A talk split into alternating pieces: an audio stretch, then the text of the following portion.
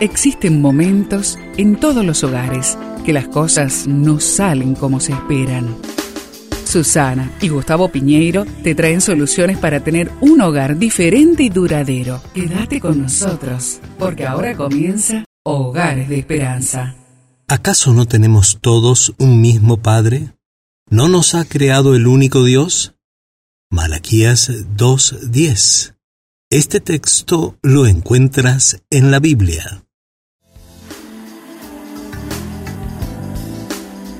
La convivencia familiar tiene altas probabilidades de chocar y de tener desavenencias por la cercanía que tenemos los unos con los otros. Por eso Dios nos enseña el principio de la lealtad. Lealtad no significa lo mismo que fidelidad. Podemos ser fieles a nuestra familia aunque tengamos problemas con ellos, pero ser leales es mucho más. La lealtad desarrolla una cultura de honra por los demás, aunque estos no se lo merezcan. Por eso el salmista David fue considerado por el Señor un hombre conforme al corazón de Dios, porque fue leal a Saúl a pesar del rechazo que recibió de éste.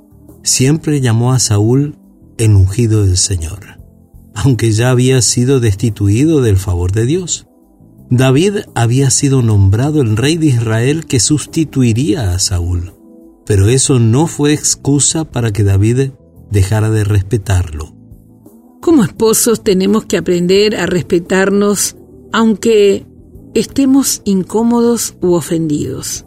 Dios, que es Padre de ambos, así lo pide y nos obliga a ponernos de acuerdo con nuestro adversario antes de que se ponga el sol sobre nuestro enojo. De lo contrario, nuestras oraciones tendrán estorbo delante de su presencia. Te invito a un desafío.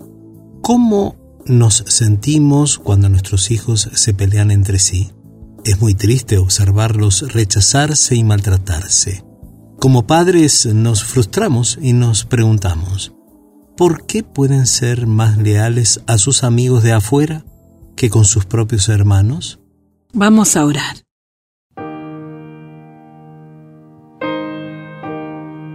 Bendito Padre, decido perdonar a mi cónyuge y aceptarle tal como es, porque así tú me aceptas a mí.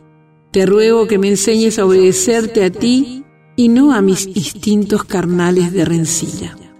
Y te pedimos esto juntos en el nombre de Jesús. Amén. Esperamos que el tema de hoy, junto a Susana y Gustavo Piñeiro, haya traído la esperanza a tu vida.